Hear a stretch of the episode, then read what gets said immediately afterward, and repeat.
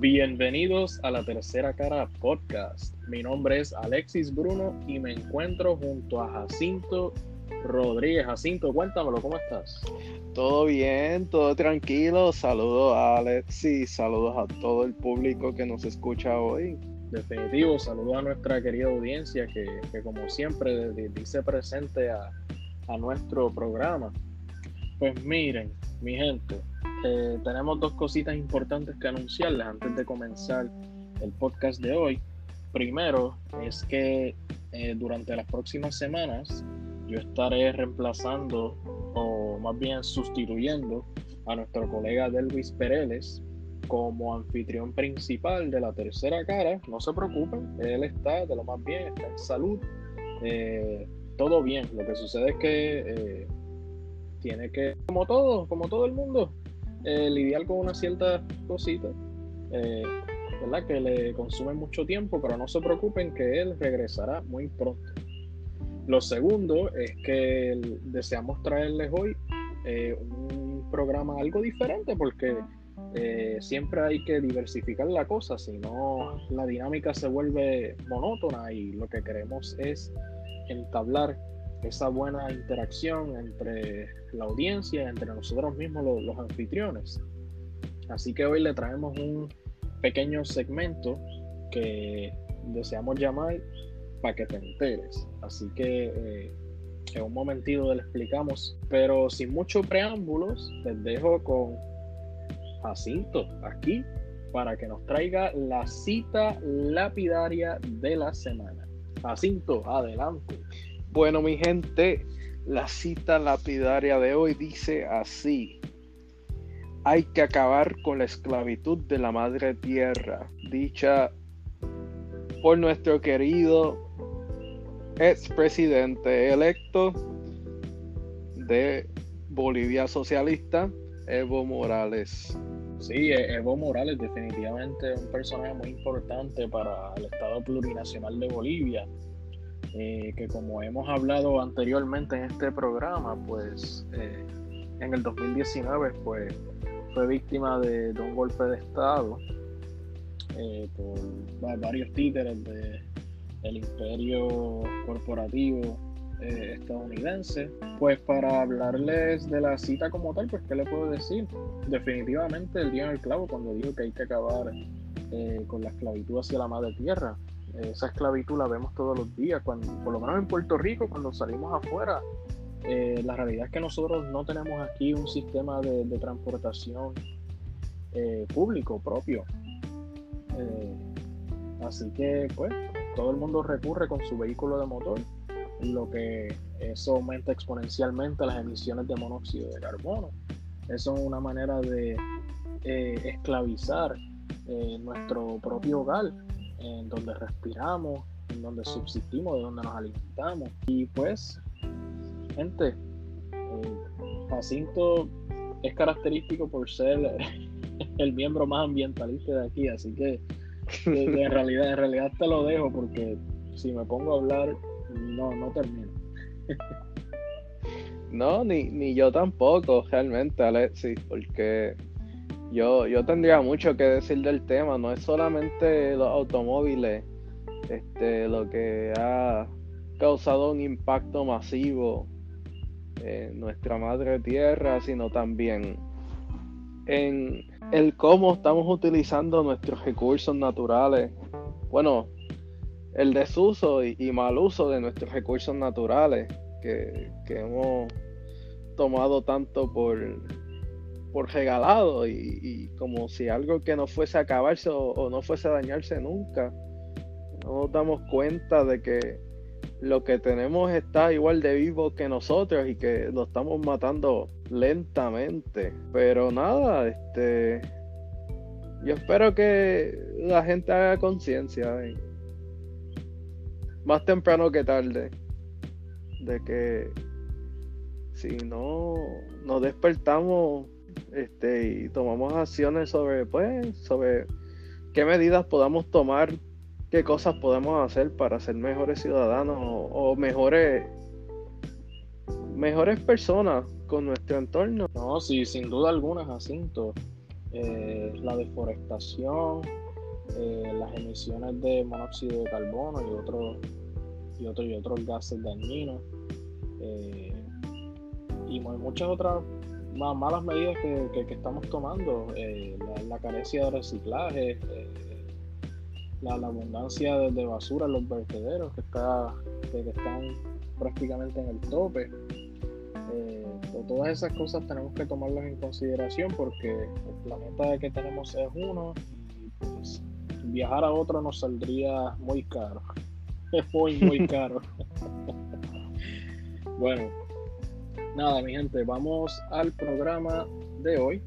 Eh, queremos introducir, como le, como le mencionamos a principios, un segmento nuevo que queremos llamar para que te. Y va a consistir en que nosotros les vamos a presentar una serie de noticias de manera breve para que ustedes escuchen, luego busquen, lean, investiguen y lleguen a sus propias conclusiones. Y luego de eso, compartan con nosotros y nos dejen comentarios acerca de esas, de, esas noticias que nosotros les presentemos en las redes sociales y puede que le contestemos.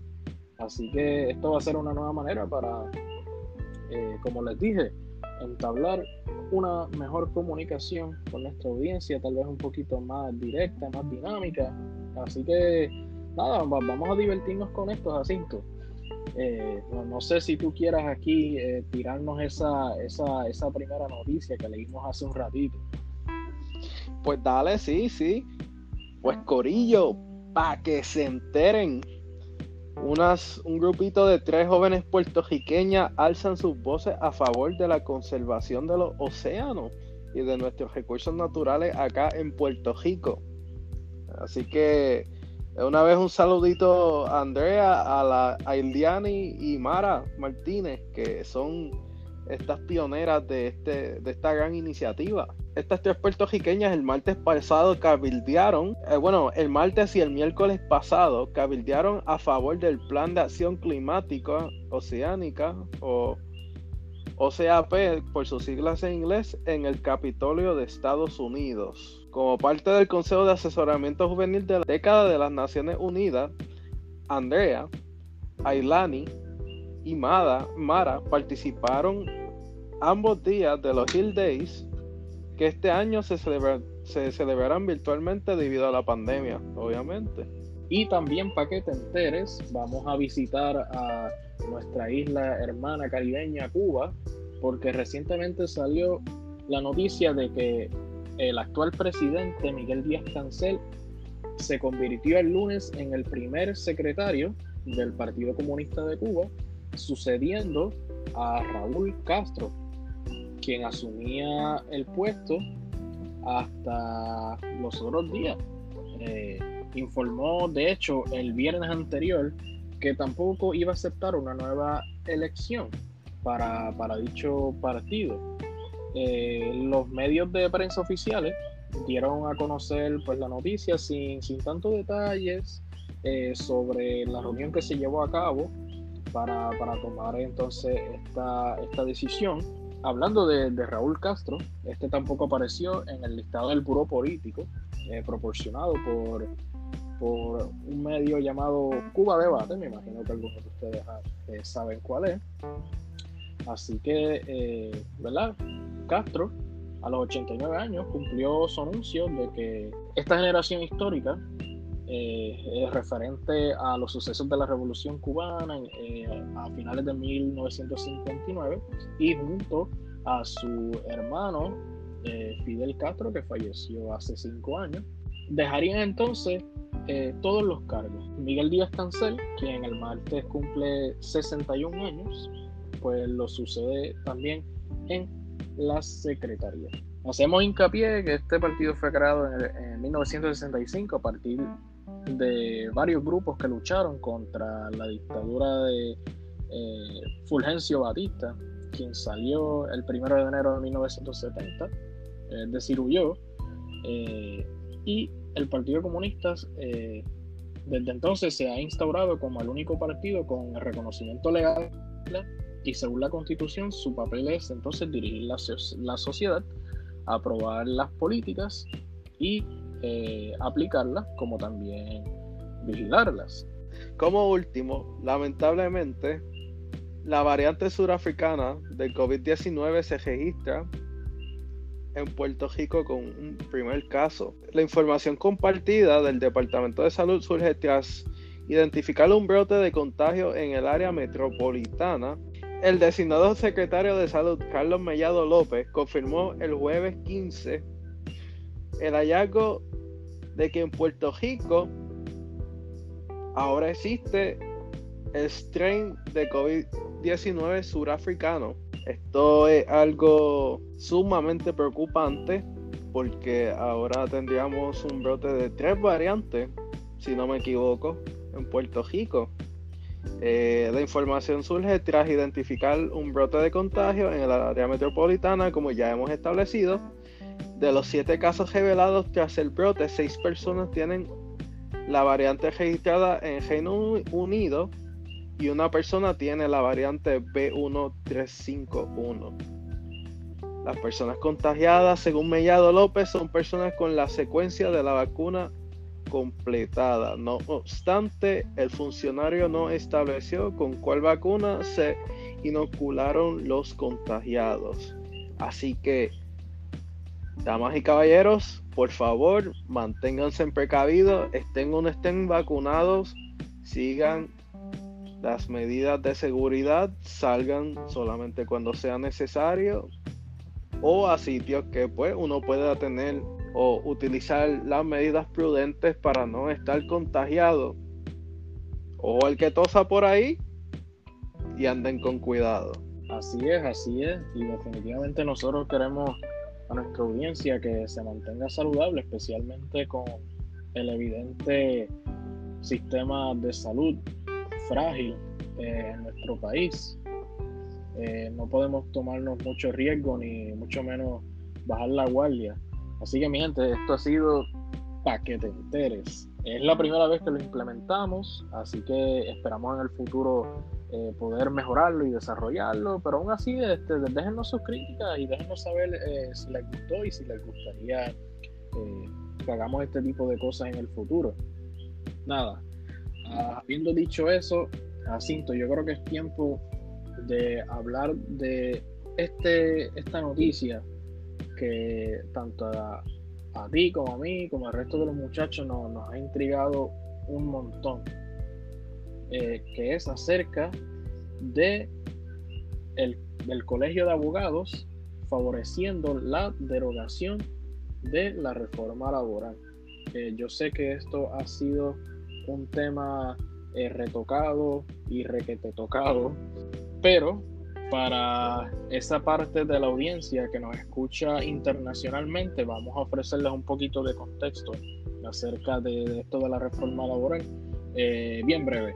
Básicamente, en el 2017, eh, la Administración Colonial de Puerto Rico, alias el gobierno de Puerto Rico, eh, mandado por el ex administrador colonial, Ricardo Rosselló Nevares, pues implementó eh, dicha reforma laboral y se hace bajo la ley de transformación y flexibilidad laboral. Esta ley básicamente aplica a los trabajadores del sector privado.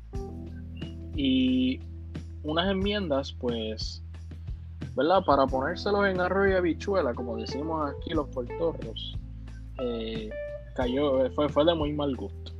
Eh, las enmiendas de esta legislación, pues, aplican especialmente a empleados de la nueva contratación ah, y aunque no se afectan los, las personas que ya están empleadas en dicha empresa o, dicho negocio, pues no les aplica mientras, mientras tengan el mismo trabajo bajo el mismo contrato. Pero una, una de, las, de las medidas o de las reformas eh, que el consenso general, ¿verdad? O que el consenso general fue que eran onerosas, era que se extendía el tiempo probatorio de 3 a 9 meses para personas en que estuviesen empleos nuevos, que obtuviesen empleos nuevos. Y si son puestos ejecutivos, serían 12 meses de probatorio. un aumento eh, muy súbito, muy, radical. Eh, hubo otras medidas u otras reformas relacionadas a la licencia por vacaciones, que durante el primer año de trabajo las personas acumularían día y medio por vacaciones al mes para solamente un total de 15 días de vacaciones al año comparado con 15 días de vacaciones, como lo era anteriormente. No, era, no es que era espectacular, pero eran 15 y no 6. Eh, sobre las licencias por enfermedad, pues ahora los empleados privados, para tener de, derecho a esa licencia por enfermedad, las personas tendrían que trabajar 130 horas o más al mes, es decir, un promedio de 32 horas y media por semana, para un total de 12 días de enfermedad acumulado anualmente. Y sobre los despidos injustificados, pues si un patrono despide a una persona empleada sin justa causa, este está obligado a pagarle una, indemnización. Disculpen que se me trabó la lengua un poquito. Eh, pero eso era lo que se estipulaba anteriormente. Sin embargo, ahora se limitó la cantidad de la mesada para que no sea más del equivalente de nueve meses de salario. O sea, el tiempo de la probatoria. Y esto es sin importar cuánto tiempo llevará la persona eh, en el empleo. También eh, se altera la forma en que se computa esa mesada. Eh, la ley anterior establecía que se computaría a base del salario más alto que haya tenido el trabajador durante los últimos tres años. Y esta reforma estableció que se compute a base del salario de solamente un año. además de de establecer un horario máximo de trabajo de 8 a 10 horas en algunos casos, entre muchas otras cosas más, ¿verdad? Que creo que eh, nuestra audiencia internacional pues pudo entender más o menos eh, lo que estamos tratando.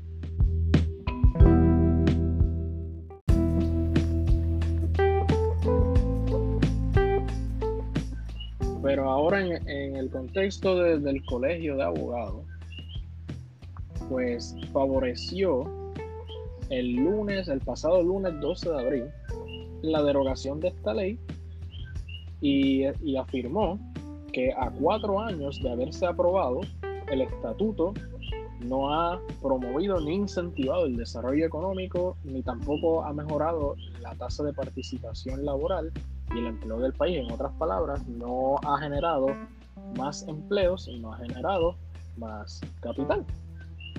El, licenciado Charles Seno Santiago, el presidente de la Comisión de Derecho Laboral del, Colegio de Abogados y Abogadas de Puerto Rico, estableció que la Ley 4 del 2017 solo ha servido para aumentar los costos y obstaculizar la innovación empresarial. También expresó que la legislación estuvo basada en premisas incorrectas y falsas y a cabo de cuatro años eh, se ha podido demostrar que ha funcionado eh, de manera contraria, o sea que no ha cumplido con su objetivo ni propósito. Eh, eh, para dar un poquito de estadísticas, el mismo licenciado Seno Santiago indicó que para diciembre del año pasado la tasa de desempleo ajustada estacionalmente fue de 9.1% y eso representó un aumento de 0.6 de 0.6 puntos porcentual al compararla con la que se registró en noviembre de, ese mismo año y diciembre de 2019. 8.5 parece poquito, pero recordemos que estos son porcentajes. Mientras, la tasa de participación no ajustada estacionalmente para diciembre de ese año se ubicó alrededor de un 39%. Y cuando esta ley se aprobó, la tasa de participación era de 40.2, o sea, que ha tenido estadísticamente hablando un efecto adverso a lo que se proponía eh, esta ley. Expresó también, de nuevo, citamos al licenciado Seno Santiago, que la legislación, aunque se le añada el factor a la variable de la pandemia desde marzo de 2020 el objetivo definitivamente no se ha logrado. O sea, para, para sintetizar esto, eh, dado a la reforma laboral, todas esas medidas que, discutimos hace unos minutos, pues ha aumentado el desempleo y la participación laboral se ha reducido eh, dramáticamente. Es decir, eh, no estamos muy bien. otro, asunto, otro asunto que valora el organismo a través de su exponencia de casi 90 páginas eh, fueron básicamente unas medidas con que se podría no solamente derogar esta reforma, sino establecer eh, unas medidas nuevas. Entre lo que se restablecería este, son los días de vacaciones para 15 días al año, como existía previamente, lógicamente, así como regresar a los tres años del término el que el, trabajador puede reclamar sus derechos ante los foros correspondientes de la empresa en la que estuvo empleado. Eh, a la verdad que, que hemos escuchado las voces del pueblo, Jacinto, eh, de aquí a cuatro años. Eh, nosotros aquí concordamos que no fue una medida para eh, poner al día las leyes laborales para ajustarlas a las demandas de, el disque mercado global, como lo expresó el, gobierno colonial de, de, Rosselló. Eh, pero sin embargo, eh, hay organizaciones, hay sectores que ¿verdad? al salir este, este anuncio del Colegio de Abogados y Abogadas, se han mostrado en contra. Así mismo es, Alessi, este, sin duda alguna, eh,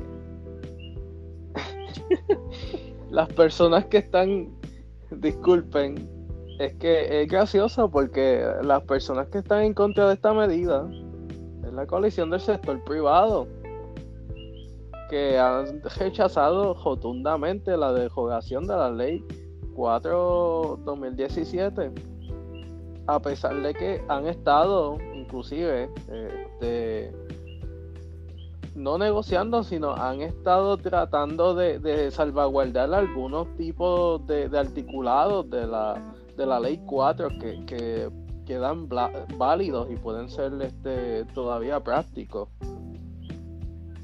Pero, volviendo a la coalición, este, han rechazado la, la derogación de la ley 4 porque dar paso a, entre comillas, una medida tan radical pudiese desequilibrar la economía, la economía local, cuando nuestra economía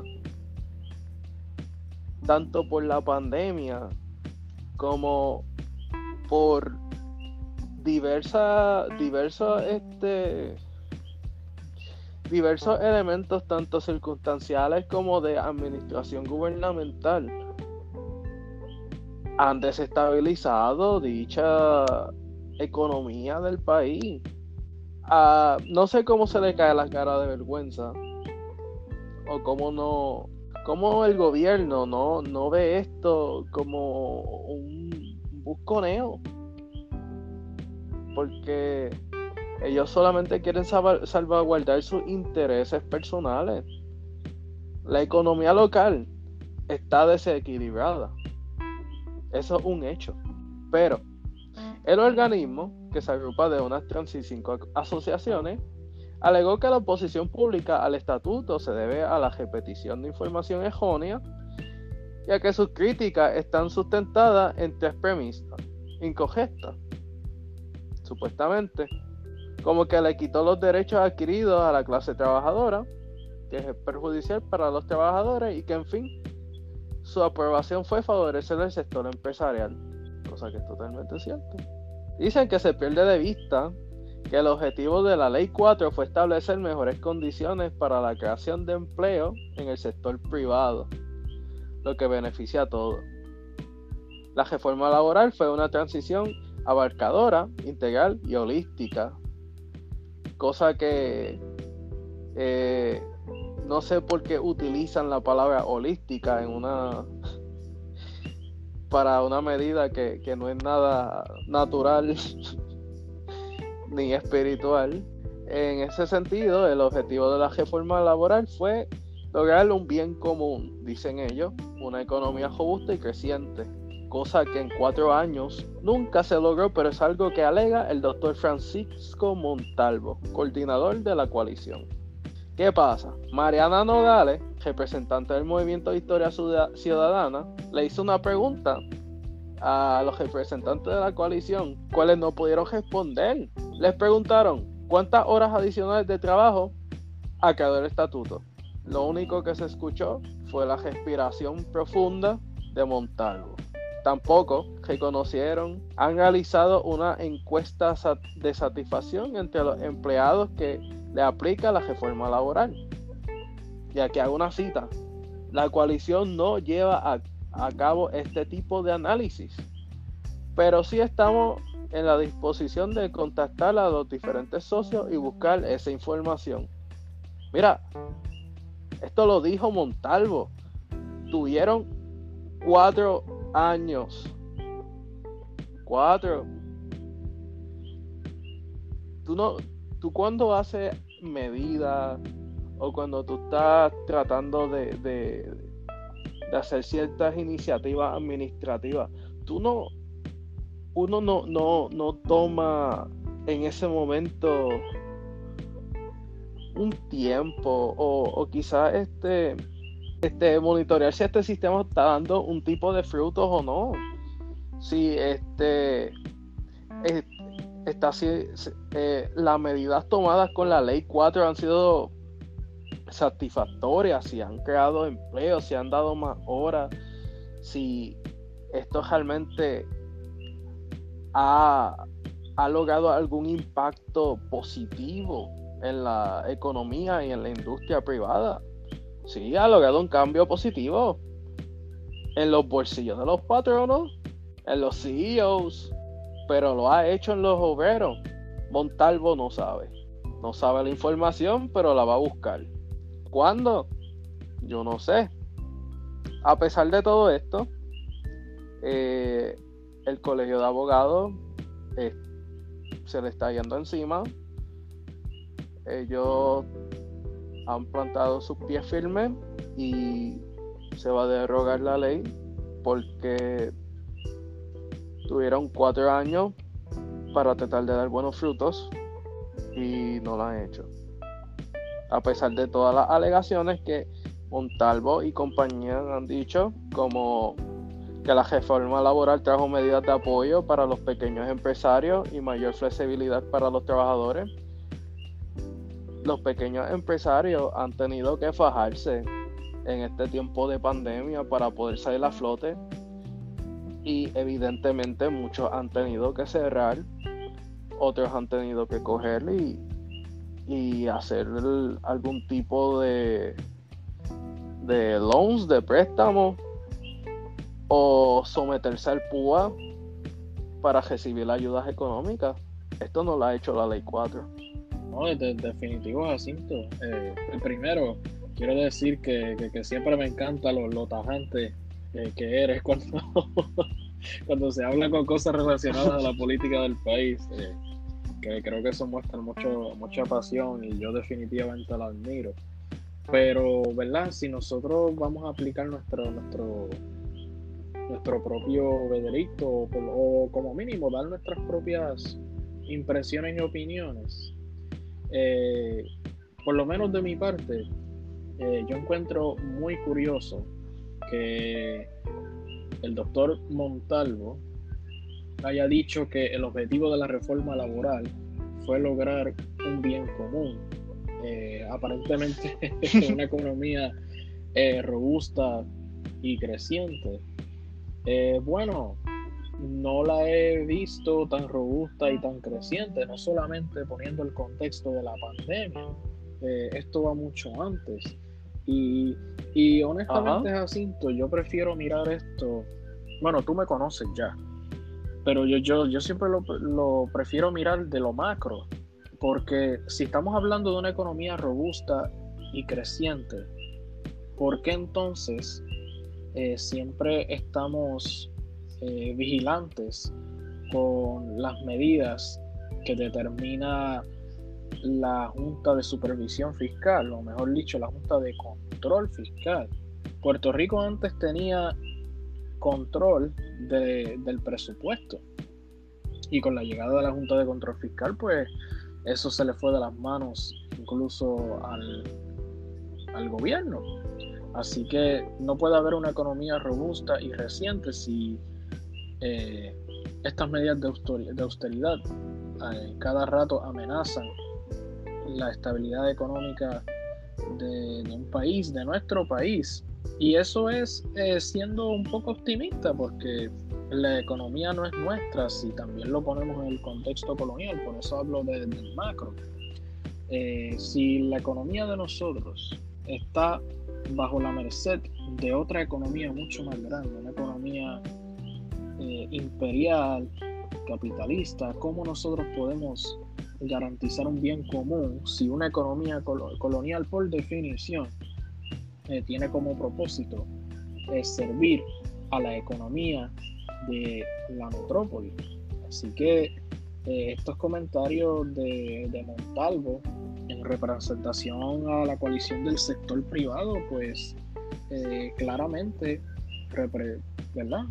Estas son mis impresiones, mis opiniones. Los queremos escuchar a ustedes, a la audiencia, como siempre. Pero de mi parte yo digo que ha sido un crecimiento económico robusto y creciente para ese sector privado y esas empresas, porque básicamente son menos los beneficios que tienen que otorgar, es decir, una inversión muchísimo menor para, para los trabajadores que, que, por encima de eso eh, operan bajo una economía eh, injusta que su único propósito es servir al capital privado, lo que al mismo tiempo perpetúa este, este dañino sistema de clases al, que estamos atados actualmente. Y definitivamente me, me decepciona que incluso esta coalición del sector privado evidentemente incluye también empresas puertorriqueñas. Eh, estamos hablando eh, desde el burgués exterior como del burgués insular, que solamente eh, vela por su bolsillo, pero no tiene ese sentido de, pertinencia ni esa visión para, para, hacer un mejor país. Y medidas como estas de, la, reforma laboral jamás eh, van a garantizar el bien común, definitivamente no. Ajá, si ahora mismo empresas como en las que trabajó papi, esto ya es un caso más, más bien verídico, personal. Mi padre se retiró de una empresa ya privada, pero compañeros suyos fueron sometidos a un cambio de transición en donde la cual dicha empresa fue comprada por otra y estos perdieron beneficios.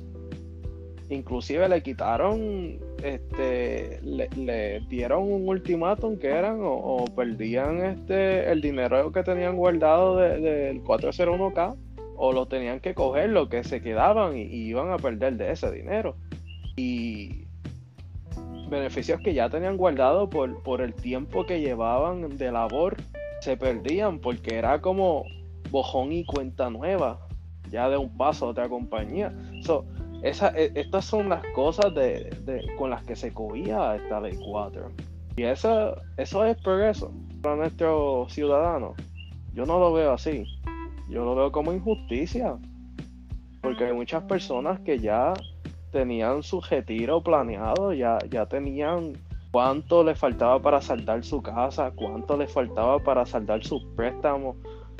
Ya tenían su vida planeada y se les fue con una simple transición de compañía. Así es, y, Y si nosotros lo miramos esto con más cautela, ¿cuál es el propósito de tener que obligar a los, los trabajadores a trabajar más y pagar más? Porque mira, tú, tú me traes ese ejemplo, Jacinto, de tu papá y me entristece el hecho de que de que toda una vida trabajando de nuevo bajo un sistema que solo, que solo vela por los grandes intereses y, el gran capital, pues sean, sean víctimas de, ¿verdad? Como tú has dicho múltiples veces hoy, eh, una, tremenda injusticia, Jacinto. Y, y, si uno, y si uno se pone a pensar, eh, lo, que, lo que estamos provocando es un aislamiento que potencialmente hasta, ¿verdad? Ya no, no me quiero deslindar mucho del tema, pero puede provocar una, crisis de, salud mental, porque eh, trabajas más para entonces eh, obtener menos, no solamente en términos de remuneración, sino en términos de los beneficios. Yo todavía me quedo impactado a, a cuatro años desde que se aprobó esta ley que un empleado necesita eh, luchar por un empleo por nueve meses. Es decir, que si la empresa lo despide injustificadamente justificadamente, lo que sea, pues no, pueda, no, no tuvo la oportunidad de acumular eh, ciertos beneficios. Entristece también, eh, bueno, en realidad, en realidad todo, porque nosotros tenemos que pensar que pues hay otras realidades y el mundo es mucho más grande que Puerto Rico y muchas, muchas veces pensamos de que si pasa aquí, pasa en el resto del mundo, cuando eso es eh, absolutamente falso. Claro, eh, hay, hay casos y hay casos, pero necesitamos yo creo que una mejor visión mundial en términos de, de los trabajadores, ¿verdad? Desde lo que es ser un trabajador bajo unas condiciones, unas condiciones justas. Porque lo que estamos viviendo hoy día, los, que, los que trabajamos, bueno, Jacinto, tú me puedes decir, tú también eh, tienes un trabajito en, el sector privado. Eh, así que, ¿verdad? Tienes, tienes anécdotas, anécdotas ahí para quemar. Pero en realidad a, lo que quiero llegar es que tenemos que ser un poco más conscientes de, de qué queremos como país en el futuro si no queremos que cosas como esta reforma laboral sigan eh, gobernando nuestras vidas, eh, sigan eh, sirviendo a la explotación laboral que ningún ser humano merece. Y claro, estamos hablando de que estas, estas reformas laborales pues sirven a un propósito colonial, ¿verdad? Que yo creo que lo mencioné por encima ahorita. Eh, porque nuevamente, ¿verdad? Y disculpen que me, me, repita, pero que creo que es importante enfatizarlo, hay que mirar esto de lo macro. La colonia, la incertidumbre de los intereses de una metrópoli, mientras esos intereses sigan iguales, pues vamos a tener a personas que van a, van a tener que esforzarse por, nueve meses sin garantía alguna de empleo. Vamos a tener personas que van a, a tener que lidiar con despidos injustificados de una manera muchísimo más onerosa con un bono de Navidad. De nuevo, para los que nos escuchan internacionalmente, esto es algo como de Puerto Rico se, se le otorga un bono de Navidad a los trabajadores para la época navideña. Van a tener que lidiar con, con un salario menor del bono de Navidad, con menos derecho a licencia por enfermedad, una reducción eh, muy drástica, igual a, los días de vacaciones. Eh, ¿verdad? Pero, probando una vez más de que el sistema no considera que los, trabajos, los trabajadores deben, y valga la redundancia, trabajar lo necesario deben trabajar hasta el agotamiento, hasta la muerte. Y, Jacinto, yo no sé tú, pero eh, mi posición en esto, ¿verdad? Es que yo no quiero eso para, para mi país. Pues mira, estamos, estamos totalmente de acuerdo. Tú sabes que mejor que nadie mi posición al respecto. Yo soy bien abierto con esto. Eh, si fuera por mí, yo tomaría medidas extremas. Me levantaría con el pueblo si es necesario.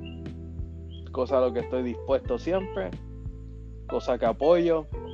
Así que ustedes, los obreros del sector privado, tienen acá a nosotros como aliados. Y realmente las cosas deben de cambiar. Tenemos personas que tienen el poder para que este tipo de situación mejore de una buena manera. Se pueden dar cambios positivos, pero se necesita una mentalidad libre de, del busconeo, libre de, de, todo pensamiento de, de interés propio. Cosa que cuando ya está en un océano de peces gordos. No muchos tienen la mentalidad de eso. Jacinto, y definitivamente. Y yo yéndome a lo macro una vez más, ¿verdad? Ya la audiencia tiene que estar cansada de, oír esta palabra de mi parte, pero eh, vamos a tomar el título, reforma laboral. Si nosotros estamos hablando de que estas eh, presuntas reformas se han desarrollado y se han implementado en un sistema eh, deficiente que no muestra ningún beneficio para los puertorriqueños. No hablo de la reforma laboral en sí, hablo del concepto de la reforma. Eh, yo creo que para los puertorriqueños, ¿verdad? Y como, como aludiste tú, Jacinto, a los trabajadores puertorriqueños, debemos de alguna manera repensar a lo que llamamos reforma y a lo que queremos lograr con reformas, porque para mí las reformas son una manera de tal vez hacer unos cambios fundamentales y, unos cambios para mejorar algo que ya funciona. Así que vamos a reformar algo que de, en principio no funciona. Creo que los trabajadores puertorriqueños tenemos una enorme misión de pensar menos en reformas y pensar un poquito más en derrocar o eliminar o destruir el line y lo, digo en, en, todo el sentido en que, a que se pueda acoger eso para crear y crear algo nuevo. Y yo sí, eh, eh, como ustedes saben, en la tercera cara nosotros no tenemos filtro, no somos monitoreados por la Federal Communications Commission, ¿no? aquí esto es totalmente eh, libre y invitamos a, todas las personas a que, a, que opinen sobre, sobre esta noticia y sobre el tema como tal, eh, independientemente estén de acuerdo o en desacuerdo con nosotros, este espacio es para todo el mundo, eh, ¿verdad? Pero sin sin llevarlo más allá, pues vamos a ir concluyendo el programa de hoy, pero no sin antes traerle las redes sociales. Así que, Jacinto, te paso la batuta hoy. Seguro que sí, Alex, sí. Eh, pero antes quiero soltar a la audiencia que si no ha escuchado el episodio anterior, pueden hacerlo ahora mismo en Spotify, Apple Podcast, Google Podcast, Amazon Music Anchor y otras plataformas donde puedes conseguir estos podcasts. Recuerden que nos pueden seguir en Twitter, Facebook y Instagram como la tercera cara PR. Todo en minúscula, todo seguido. Para enterarte sobre todos los temas, las noticias, actividades y actualizaciones sobre todo lo que esté pasando en la tercera cara. Esto es la tercera cara PR. Muchas, muchas gracias, Jacinto. Eh, un placer compartir contigo este programa hoy. Y como siempre, en la tercera cara fomentamos el pensamiento crítico y objetivo. Hasta la próxima.